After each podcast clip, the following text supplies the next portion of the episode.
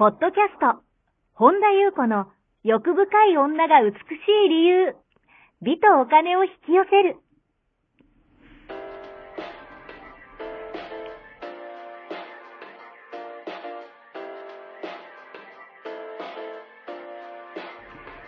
ポッドキャスト、本田優子の欲深い女が美しい理由は、1万人の女性をコーチしてきたメンタル美容研究所代表、本田優子が、幅広い知識と自らの経験をもとに、より美しく豊かになる方法を独自の視点からお伝えしていきます。女性の本来持っている美しさを引き出すヒントや、2005年から実業家として培ってきたノウハウ、精神的、経済的な自立、自由奔放に輝きながら自分の人生を楽しむ意識やメンタルづくりについてお話をしつつ、また、リスナーの皆様の様々な悩みを解決していく番組です。それでは、本日の番組をお楽しみください。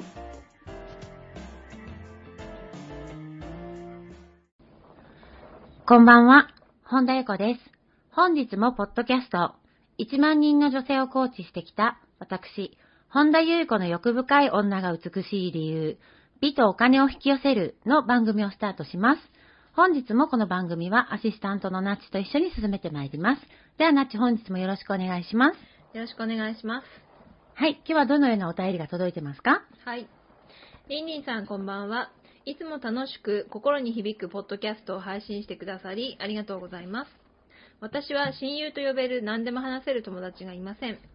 先日自分が出したものが返ってくるという話を聞きました。これは前にりんりんさんも話していましたよね。自分が誰かに優しくすれば返ってくるのでしょうか？また人との距離感って難しいですよね。りんりんさんは何か意識していることありますか？という内容です。はい、ありがとうございます。はい。なるほど、今日も、まずはあの人間関係うんですよね。まあ、うん多いですよね、やっぱりね。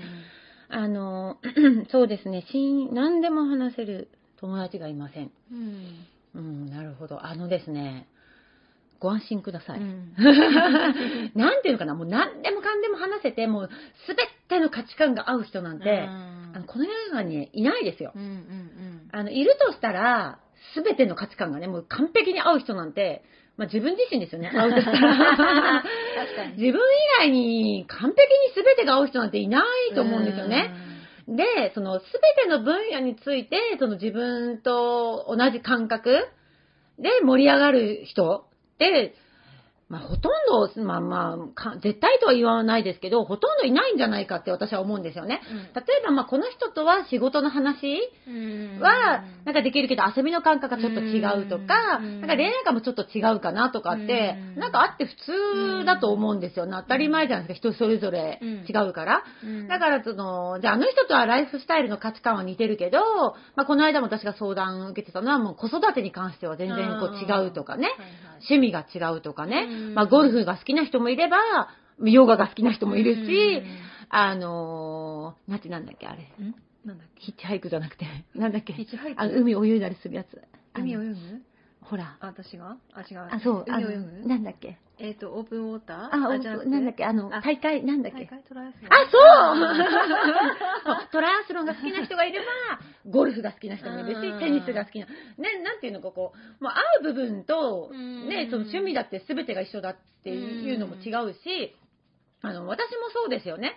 例えば、ああの人とは例えばファッションとか、うん。おしゃれな話が盛り上がるなとか、あこの人とはその仕事の話とか、まあ、人生の話とか、なんだまあ、趣味の話が盛り上がる人もいれば、例えばじゃあ家族とか、うん。ワンコ、うん。ね、について話す人もいれば、例えばでも愛についてね、語り合う人もいれば、まあ、たわいもない話で盛り上がる人もいれば、例えばじゃあ精神的な話をこう深めるのにいいっていう人もいれば、なんかそれぞれのこう、部分が、その、盛り上がる部分があっていいなって思ってて、もちろんそこにはやっぱ信頼関係とかリスペクトが全てにおいてある人との関係でっていうふうに私は思ってて、だからそこにこうないもの、例えばじゃあ私ね、まあヨガ好きだけど、例えばじゃあ、ヨガが好きでもない人にそれを求めても、例えばじゃあ私はね、昔ゴルフすごいしてたけど、今はもう全然ゴルフしてないけど、すごいそのゴルフの話を求められても、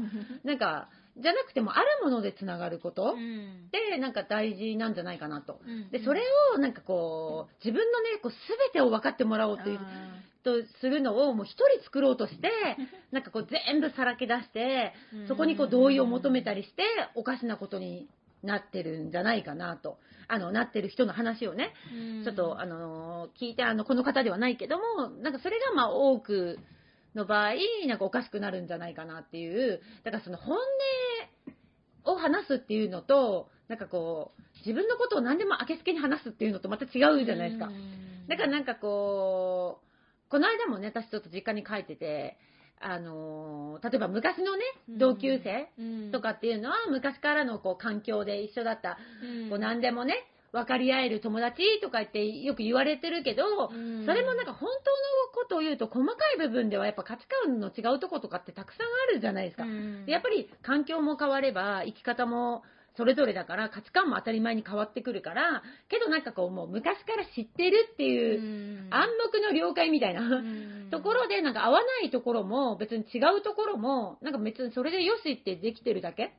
で無意識にもそれを受け入れてる？その違いを？っていうだけで、もうね、100%完璧に合う人を求めると厳しいから、それでいいんじゃないもう会う人と会うところでっていう、その、ないところを求めても、結局なんか、すごい期待したりとか、なんか不満がたまるじゃないですか。だからなんかそれでいいんじゃないかなっていうふうに思うんですよね。あとその、そうですね、私が意識してることっていうのは、うん、自分が恥かくことを恐れない。あのーなんだろうな。しかもそれをトラウマにしない。でさっきもね、あの、前にも、ポッドキャスト話すけど、あの、クソ女クリスタル最高みたいな。なんかこそうねう、で、自分が恥をかいたとしても、うんなんかテヘペロじゃないけど、うんそんな深刻に、なんかこう、人からしてみたらなんかこう、笑い話にしちゃった方がいいんじゃないかなっていうね。あとは、やっぱり、相手になるべく恥をかかせないとかっていうのも、自分はもう恥かいても笑ってしまう。なんか相手に恥をかかせないっていうのもなんか、結構なんか大事なんじゃないかなと。なんかこう、みんなの前で恥かかせるような人とかいるじゃないですか、たまになる。ほど。あわざとわざとそうそうそう。なんか、からそういうのは私はあんまうり、確かに。なんかその人間関係として、私はあんまり美しいと思わないんですよね。うん。あその人って自分を上にちそうょっとそうそうそう。見せてあってで、下に下げる人とかいるじゃないですか。なんか私はそこにあんまり美しさを感じない。うん別に正しさではなくて、なんかあまりそこに美しさを感じないからうん、私の中では結構それ大事にしてるんですよね。あとはやっぱりもう距離感ですよね。距離感って難しい、難しいですかね。うん。うんなんか近すぎるのやっぱもうね、苦しくなるし、なんかこう遠すぎても別にもう関係性薄れて、ね、行く、なんか別にもうなんかおお互いなんかいないのと同時みたいになるし、なんか程よい距離感ってやっぱり大事。でやっぱりなんかこう遠すぎて寂しいっていう人もいるし、うんなんか、あと近くても頻繁すぎるのはもう迷惑の日ですよね。あと一方的なのももう迷惑ですよね。だからやっぱり私は程よい距離感。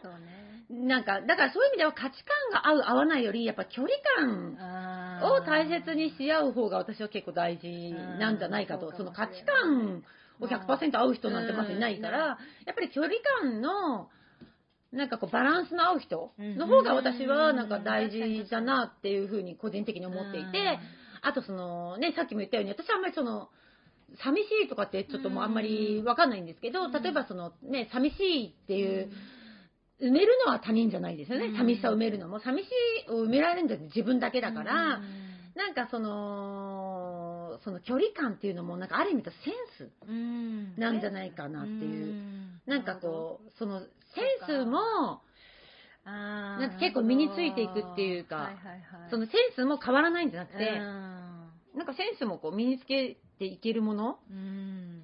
なんじゃないかなって思うんですよね。なんかやっぱ土足でこう、ガンガン来る人とかって私すごい苦手なんですよね。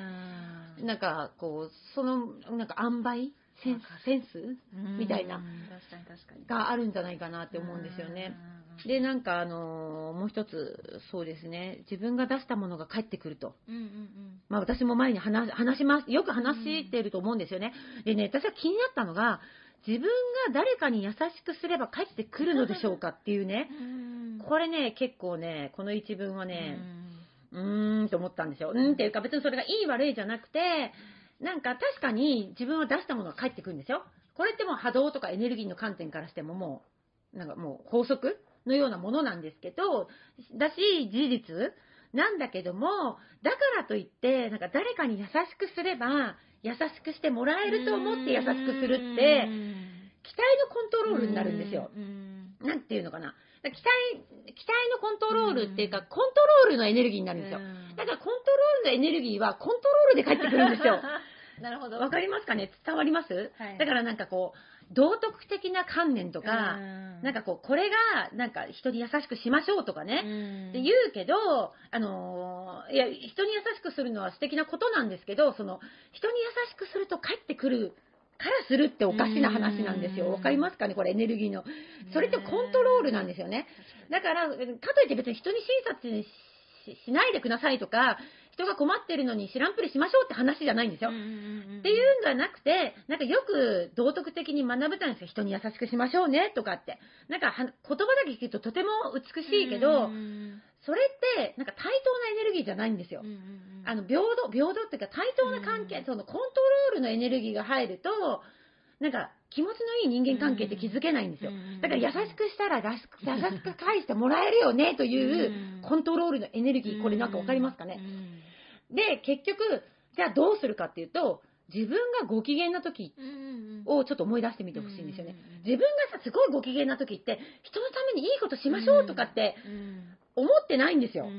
なんか例えばじゃあ電車の中で席譲るとしても、良いことしましょうねって思って譲るのと、自分がご機嫌だから気持ち、自分が気持ちよくて譲ってる。なんか全然違うじゃないですか。やってる行動は一緒にしても、なんていうのかな、そのエネルギーの方向性が全然違う。っていうことは、自分がご機嫌にいればいいんですよ。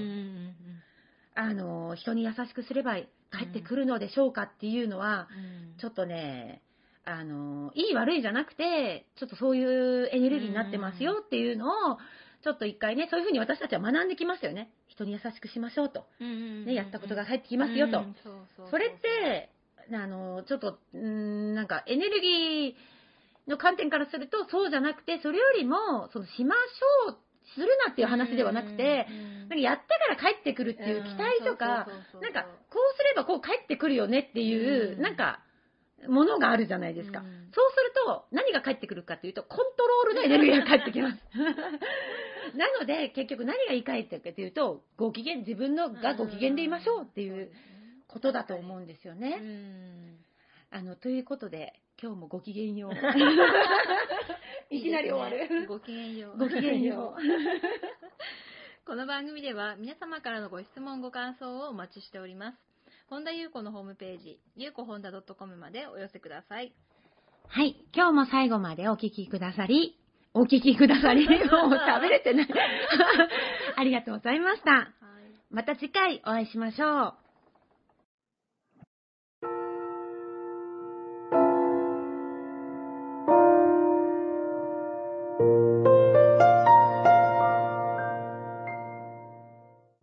本日のポッドキャストはいかがでしたか？この番組を聞いてくださったあなたにプレゼントがあります。お申し込みは、本田優子オフィシャルウェブサイトにアクセスし、ポッドキャストページを開き、必要事項を入力してください。ご送信いただいたすべての方にプレゼントをお送りします。美や豊かさを引き寄せる有料級の役立つ情報を無料でお届けいたします。URL は http コロンスラッシュゆうこほんだ .com スラッシュです。